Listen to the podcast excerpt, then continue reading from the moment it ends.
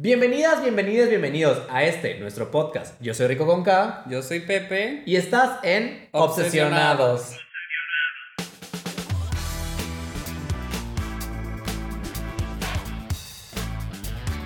Por fin, por fin terminamos esta muy, muy, muy larga temporada de RuPaul's Drag Race, temporada 13. Y la verdad es que RuPaul ya le gustó dejarnos con un sabor extraño en la boca. Así es, termina la temporada eterna, cuatro meses. Yo creo que ha sido la más, la más larga, ¿no? En la historia. Digo, me atrevo a decirlo porque fue la que tuvo el arranque más largo, todo. Y bueno, llegó a su fin y como dices tú, pues sí, un sabor extraño, fíjate. La verdad es que era muy predecible el final. Ya todos desde prácticamente el, el primer episodio lo veíamos venir. Me hubiera gustado que se hubiera dado un giro así como totalmente inesperado de que hasta las 4 en la final, no sé, algo así. Pero pues no, Eh, lo que más me gustó del final a mí fue el que agregaron lo del ball.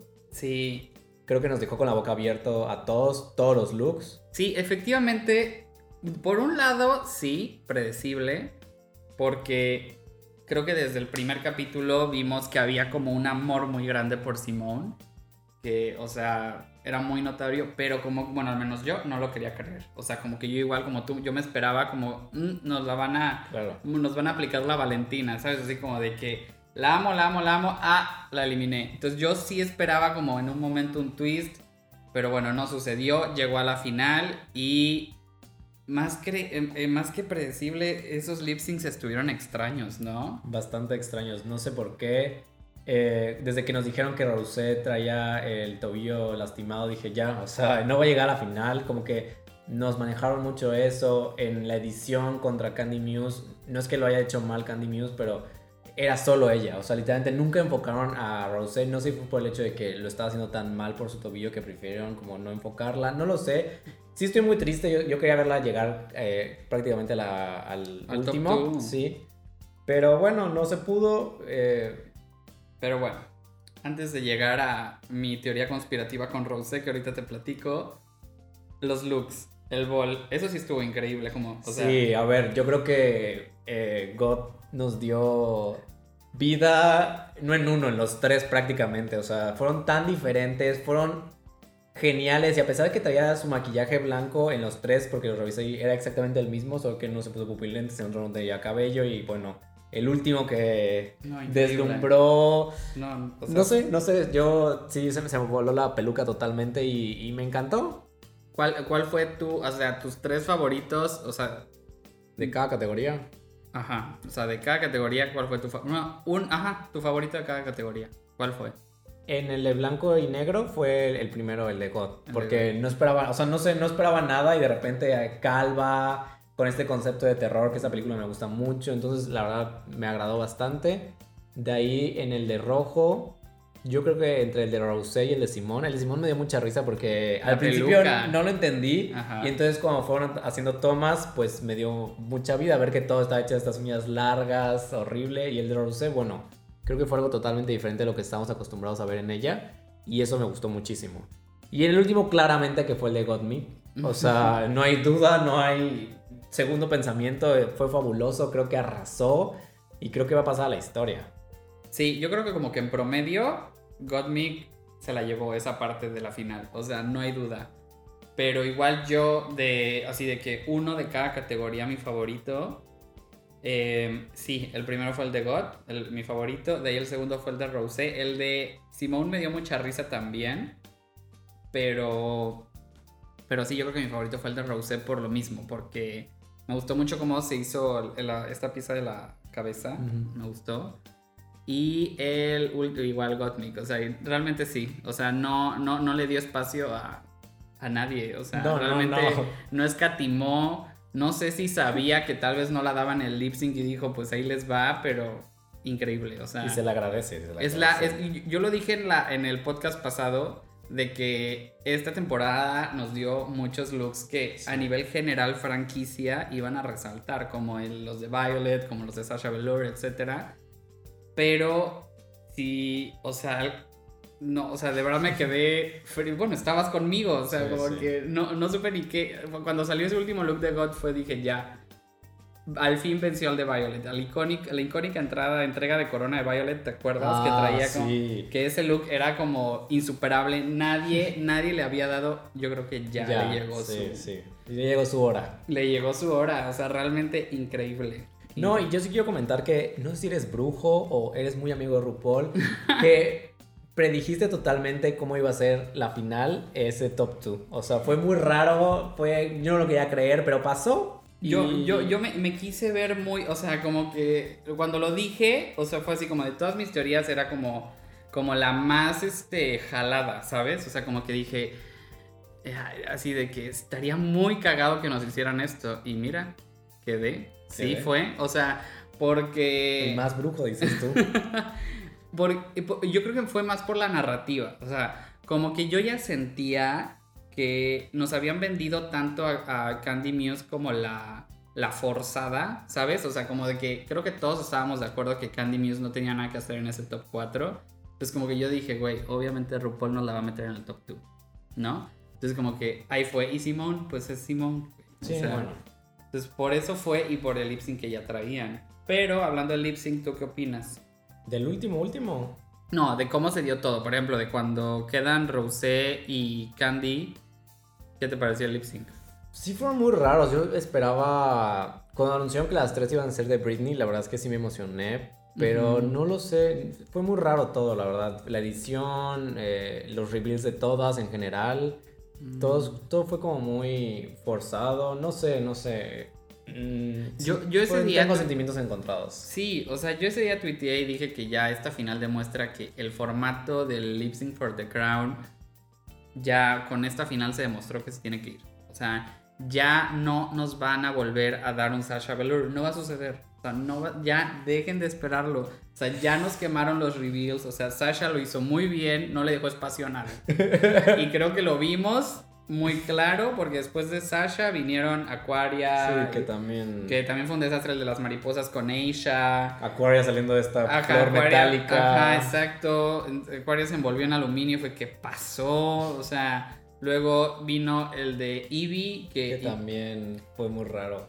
solo Eevee logró como darle la vuelta un poco con pues, su, su máscara esta, la que traía. Pues sí, pero. Digo, o sea, como que ya, como que se acabaron las opciones. Ahora, ¿qué les quedaba a estas, güey? Nada, iluminarse, prenderse fuego. Prende ese fuego a la Veracruz.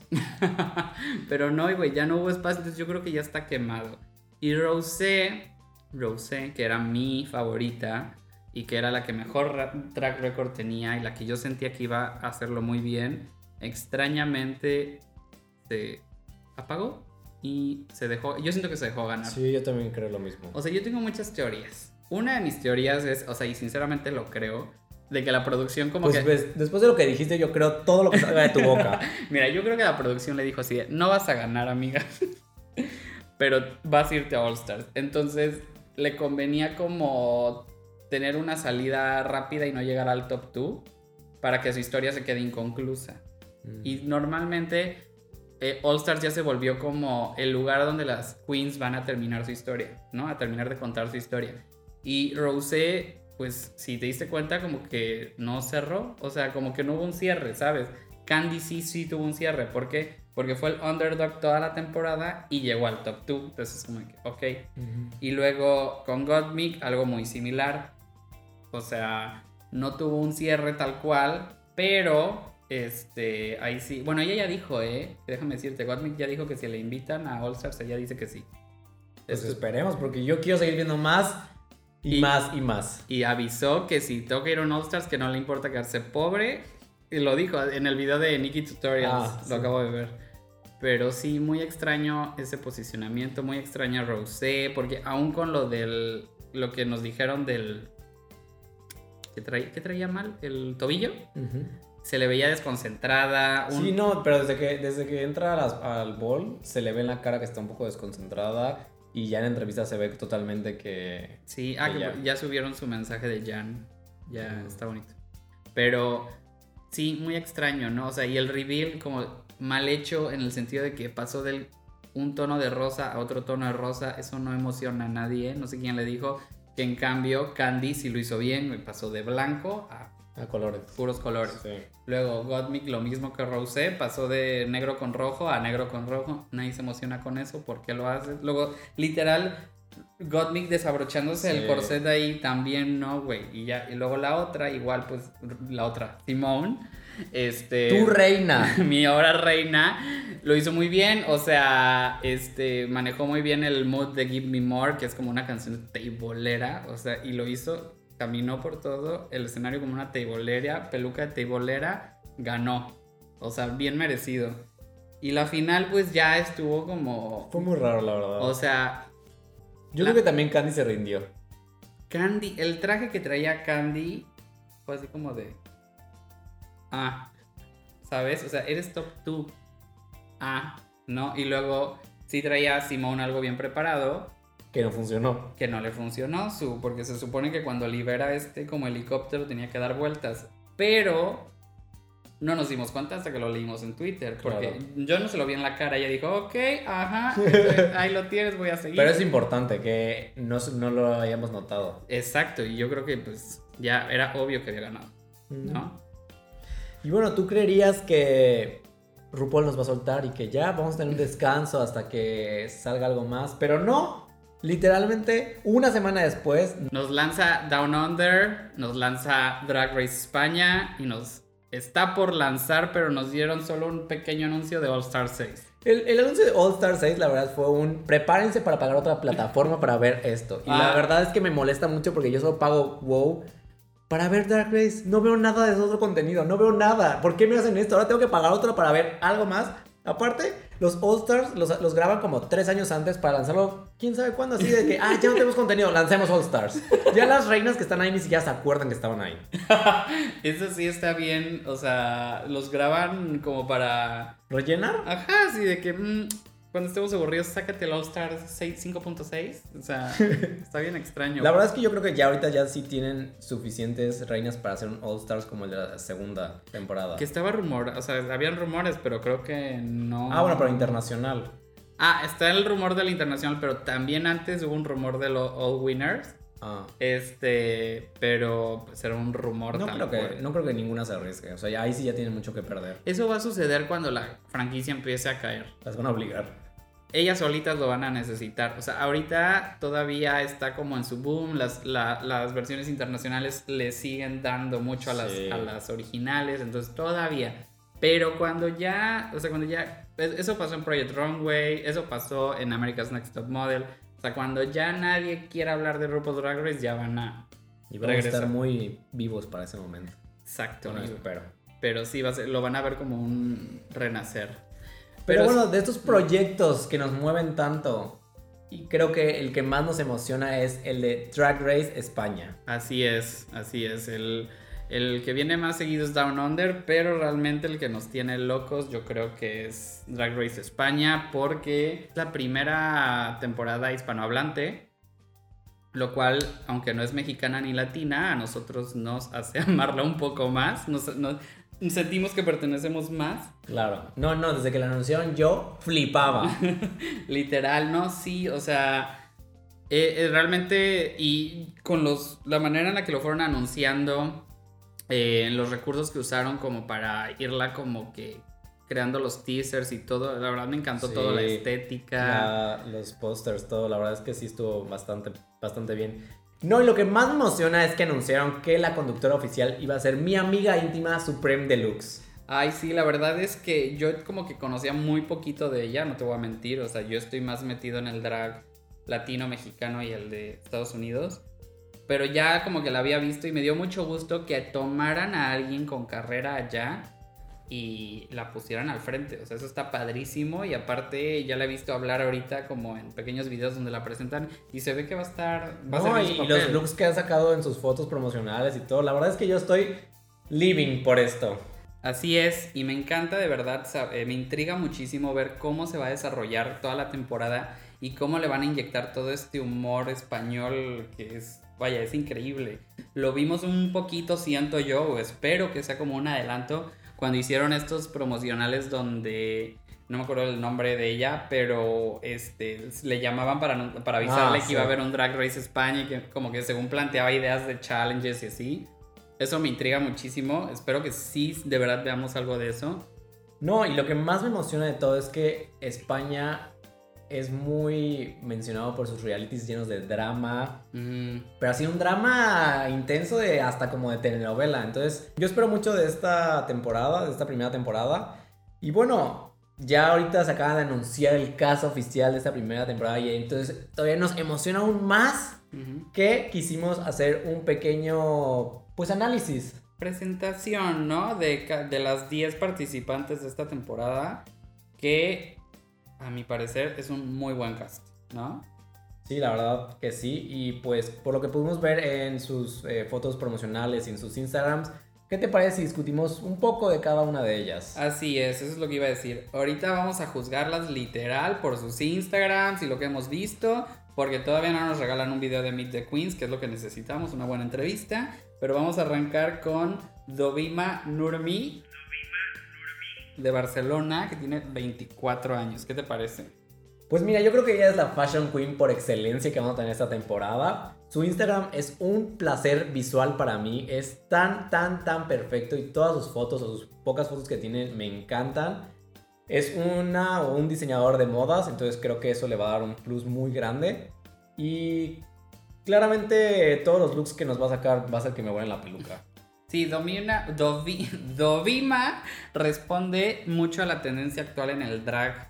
Yo creo que internacional, vamos a decirle. O sea, ella eh, es una fashion queen, exactamente, con una estética muy bien marcada.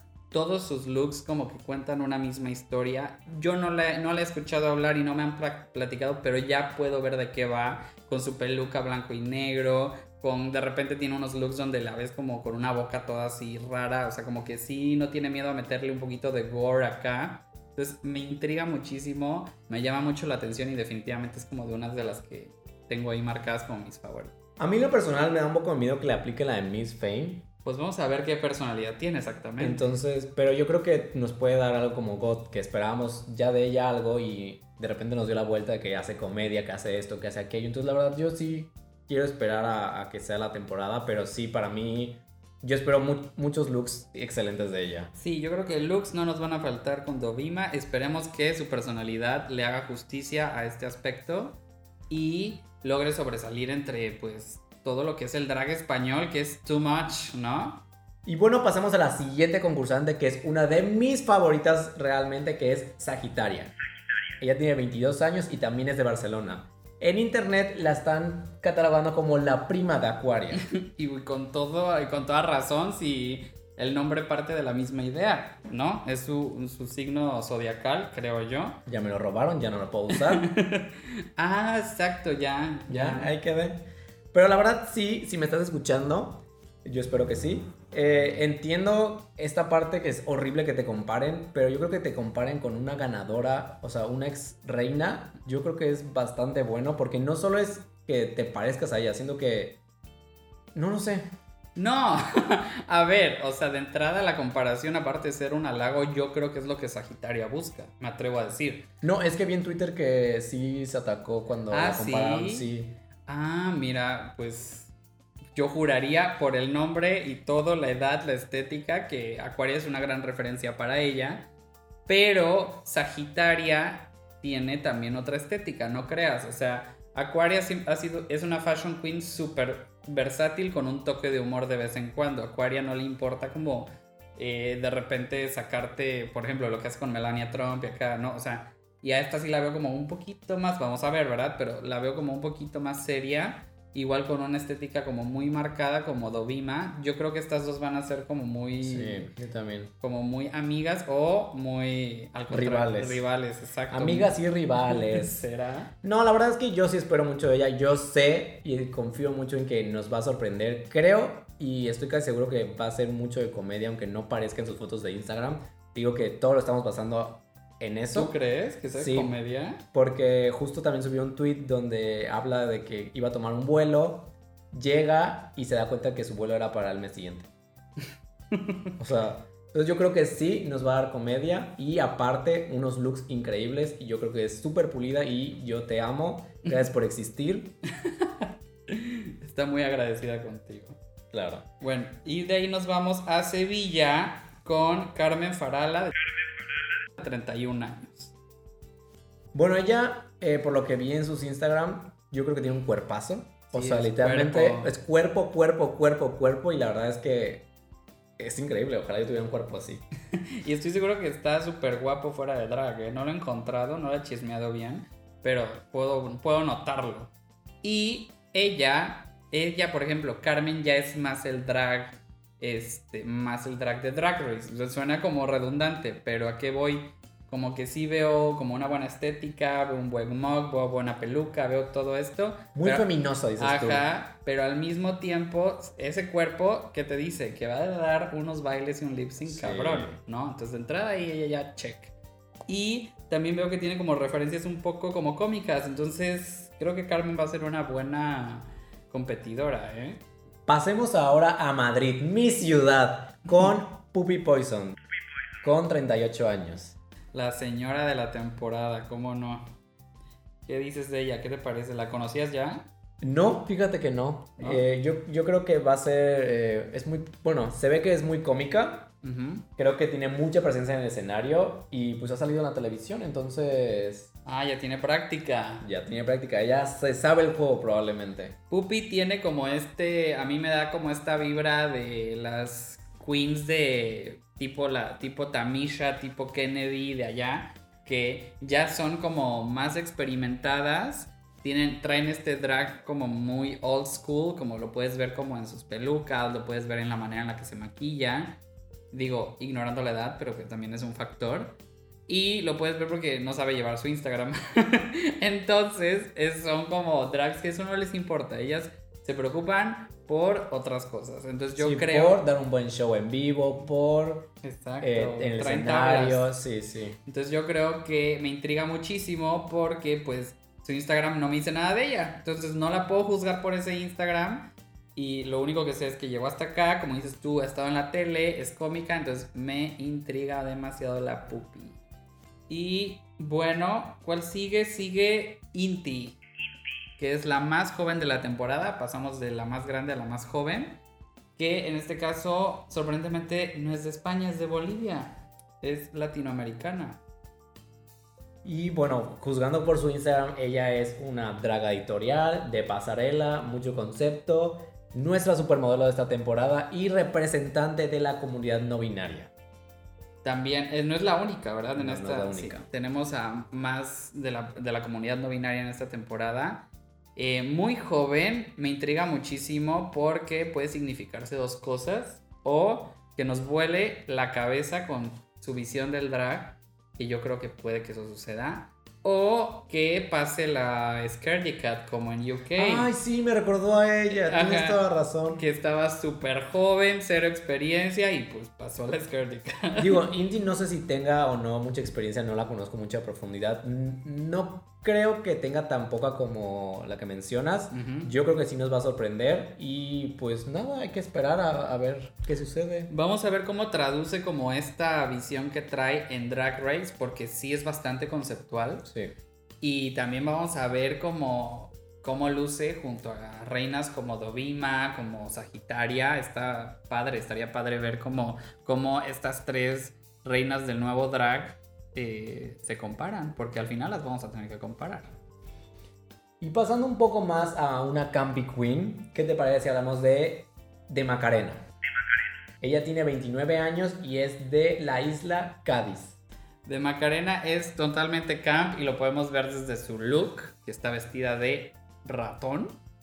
Em, y su nombre, vaya, ni hablar, ¿no? Esta es una drag que ya mezcla, está como en esta intersección como de old school pero new school, porque em, es un drag elaborado como muy, este, muy clásico, ¿no? Es como esta cara eh, de la ceja enorme, todo.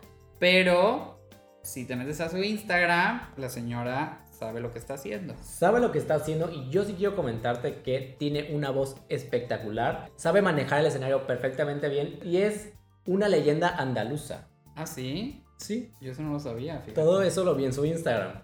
Eh, entonces yo sí quiero escucharla cantar, espero que tenga la oportunidad de hacerlo, creo que lo hace muy bien, creo que trae un concepto muy, muy español, como súper eh, definido, más aparte de lo camp. Entonces yo creo que nos va a dar cosas muy buenas y pues nada.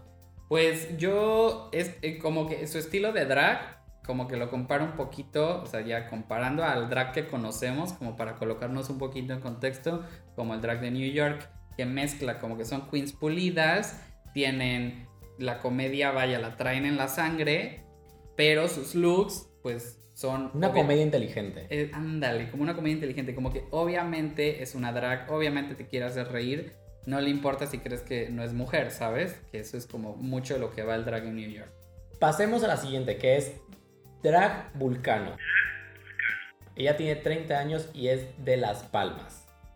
Drag Vulcano, ella tiene como, ella representa como un drag muy icónico de, de España, que es el de las Islas Canarias, que si no me equivoco, eh, cada año o cada no sé cuánto tiempo ahí existe como esta competencia que es como muy sonada y muy internacional, de la cual, corte comercial, eh, toma mucha inspiración de este tipo de drag Visa de la Más Drag 4. Ujú. Bueno, ella trabajó allá este, Ah. y por eso tiene como muchas estas referencias que es plumas, que es Claro. eh, trajes como enormes, plataformas de 80 metros, la cara ya se la viste ahorita a Vulcano, o sea, es como color con textura, con ceja, con ojo enorme, con boca, ¿no? Entonces es un drag súper exagerado. Eh, ella se ve muy animada, es un personaje que me intriga mucho y yo creo que también junto con De Macarena, creo que iban a ser buena mancuerna. Este, va a estar padre ver cómo se desenvuelven. Yo creo que claramente, como lo dices tú, su fuerte es el maquillaje, por Uy. mucho.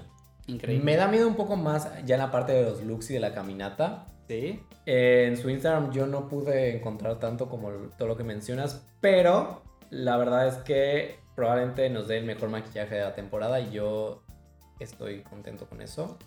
Vamos a ver, luego las reinas como que son buenas en maquillaje, no lucen en pantalla, en tele, es muy extraño, es- vamos a ver si se adaptó Sí, bien. también va a variar mucho todo esto porque a pesar de que nos guste todas, tengamos muchas expectativas de todas, al final la edición, las tomas y todo eso les puede hacer la gatada que las puede hacer quedar muy mal y no explotar tanto su talento como se podría. Exacto. Pero bueno, pasemos a la siguiente, la que yo creo que es tu favorita y si no y si estoy mal, por favor, dinos. Y lo crees muy bien, el siguiente es Ugacio Crujiente. 25 años y es de Valencia. Y así como lo mencionas, es mi favorite. Porque eh, todo lo que veo, todo lo que ha presentado, me resulta extremadamente perfecto. O sea, tiene lo que me encanta de Sasha Velour, tiene humor, ya vimos cómo nos, nos enseñó a pronunciar su nombre, trae concepto, trae color, veo un poquito de Crystal en ella, otra queen que yo amo. O sea, yo estoy muy, muy emocionado. Espero que si no gana, me, me la dejen toda la temporada porque de verdad me intriga mucho ver qué va a hacer. Platicaba ella, la, estuve- la seguí inmediatamente. O sea, y estaba ella platicando el otro día, bueno, ella, ella, perdón. Este, que no acostumbra usar pelucas, y, pero que se tuvo que adaptar para Drag Race. Vamos a ver qué pasa ahí. Eh, en su look promocional trae una peluca. Entonces, quiero ver qué va a hacer. Eso es lo mejor cuando las queens saben adaptarse. Que yo entiendo que está el concepto muy fijo y así es el personaje y así es su representación y así es todo. Pero cuando saben que tienen que adaptarse para poder lucir más, para poder ganar, para poder darnos más.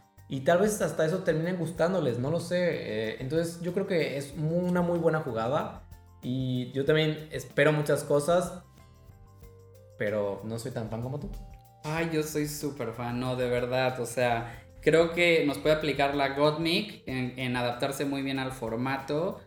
Eh, y lo que he visto, es como un baño de colores. Claro, y vi el TikTok donde explica cómo hizo todo su atuendo de, Me del encanta, me entonces, encanta. Yo creo que en diseño y en costura también se va.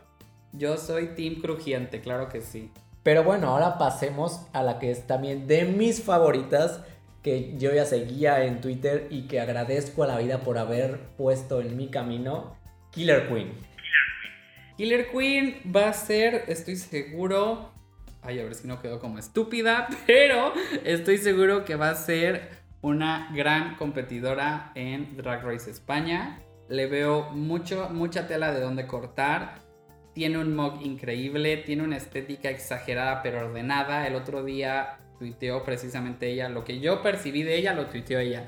Que alguien la estaba criticando por no editarse y ella tuiteó así de, a ver, por favor, Killer Queen es todo menos edición, ¿no? Claro. Y sí, así es. O sea, en su look de presentación lo podemos ver, pero si te meten a su Instagram, es exageración, es color, es textura. Muy similar a lo que mencionaba yo con Vulcano y que trae un. Bueno, Macarena no, pero un poquito de lo que trae Vulcano. Entonces, quiero ver qué nos trae Killer Queen. También me tiene emocionado. Digo, no al nivel de Ugacio, pero me tiene muy emocionado también Killer Queen. Ay, no, yo sí, la verdad es que soy muy fan, estoy muy contento. Tuve la oportunidad de verla una vez en Madrid.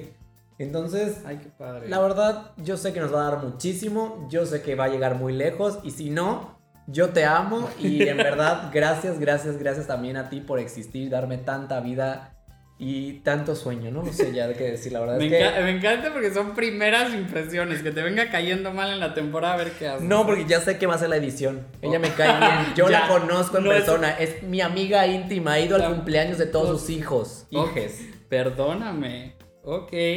Y bueno, tenemos ahorita por último a la autodenominada Hannah Montana. Hannah Montana española. Es Aranza Castilla-La Mancha.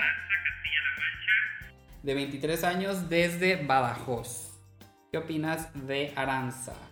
Mira, la verdad es que no estoy muy seguro. Estoy muy confundido. Me recuerda muchísimo a Trixie Mattel, pero así a lo absurdo. Y creo que en su Instagram hace muchas referencias a ella.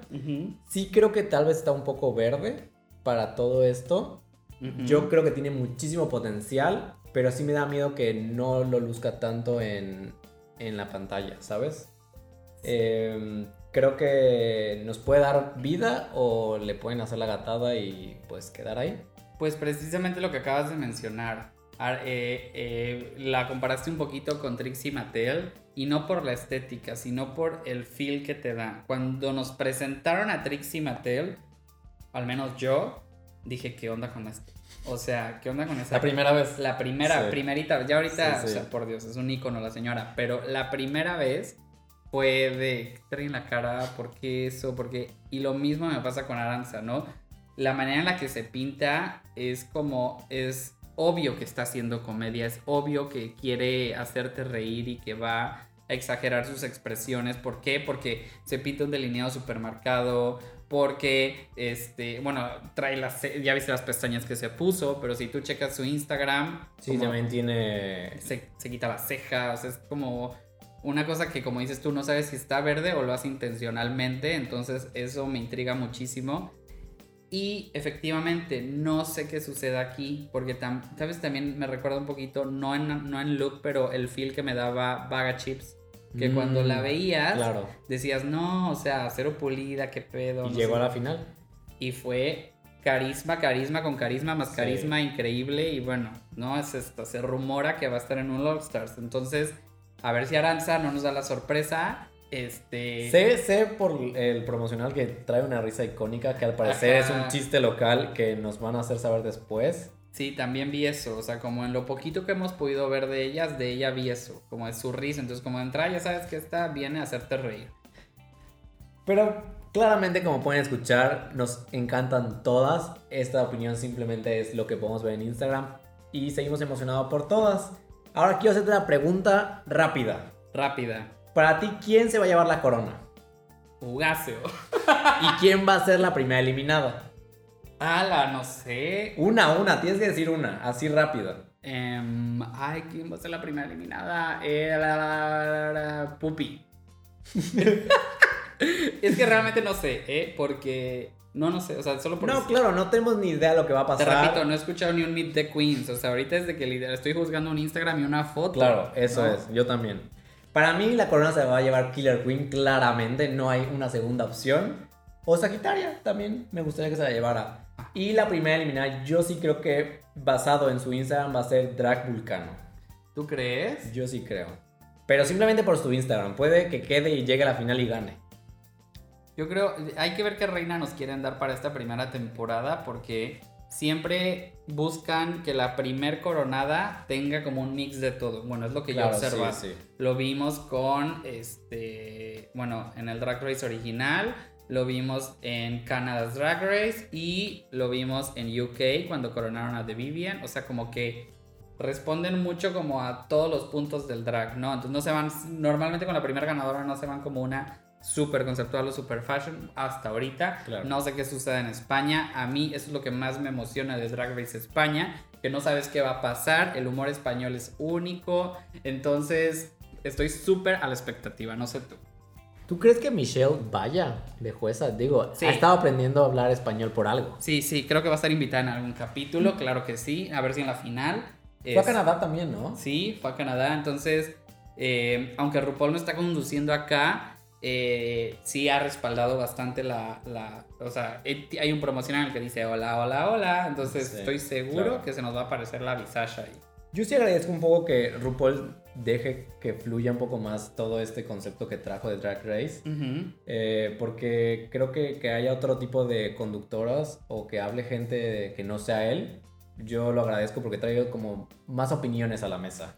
Sí, no, o sea, normalmente RuPaul le otorga como un sello, ¿no? Como una garantía, una certificación a la.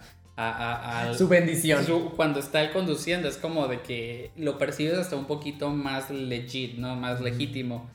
Pero es muy padre cuando ves como a otros en los zapatos de RuPaul, ¿no? Eh, en, Drag, en Drag Race Canadá como que no- nunca te quisieron dejar claro que Brooklyn era el... Claro, el- sí. Nunca, nunca la, la marcaron como conductora, la marcaban como juez y conducía el invitado. Votaban todos, no decidía Brooklyn, no sabes.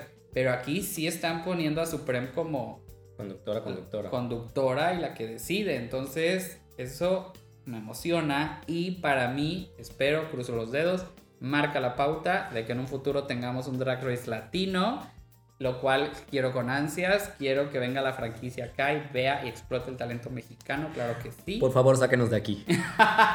No, pero de verdad, o sea, yo creo, Nos bueno, pueden invitar a nosotros a conducirlo. Ahí está. Imagínate. ya saben nuestros correos, bueno, los pueden encontrar en Instagram, entonces vaya, este, no, no lo piensen más.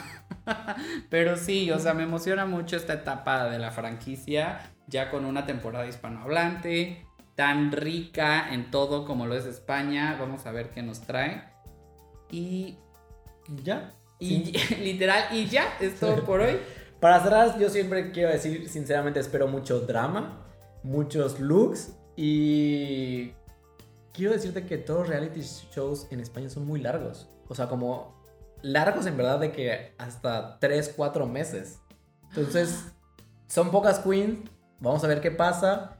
Tal vez en esta temporada no, pero en las siguientes probablemente sí nos den algo como esta temporada 13 que acaba de pasar. Pues sí, eh, tal vez, tal vez efectivamente esta temporada no, porque es la primera y nos apliquen tipo la de UK, pero la vaya, ni, ni tiene que pasar. Ya de ver estas 10 queens, ver a Supreme, ver lo que hemos visto, yo sé que ya va a haber segunda, tercera y cuarta. Sí, o sea, estoy- ni siquiera las tengo que escuchar hablar. A ese nivel se los firmo.